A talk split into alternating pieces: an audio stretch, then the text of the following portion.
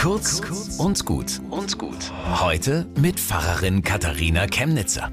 In der Sowjetunion gab es einen Witz. Boris und Ivan, beides bitterarme Bauern, haben ihre windschiefen Hütten und steinigen Äcker nebeneinander, aber einen Unterschied gibt es. Ivan hat noch eine klapperdürre Ziege.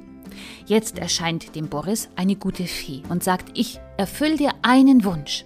Und was sagt Boris? Ich wünsche mir, dass Ivans Ziege stirbt. Güte, nichts ist so kontraproduktiv wie Neid und das Gefühl, zu kurz zu kommen. Da gibt es Leute, die gehen auf die Straße und was sagen sie? Wir wollen nicht, dass dem und dem geholfen wird. Flüchtlingen oder Behinderten zum Beispiel. Schlecht soll es ihnen gehen, weil ich mich selber auch schlecht fühle. Warum kann man nicht positiv sagen, was man für sich selber will? Kostet es denn so viel Mut zu sagen, dass einem etwas fehlt? Ich finde wichtig, dass Menschen demonstrieren, weil sie mehr Bildung wollen für sich und ihre Kinder, bessere Arbeitszeiten, Zeit für die Familie, bezahlbare Wohnungen. Sie sollen sagen, sie brauchen jemanden, der sie besucht. Oder sie wollen, dass jemand pflegt, wenn sie alt und krank sind.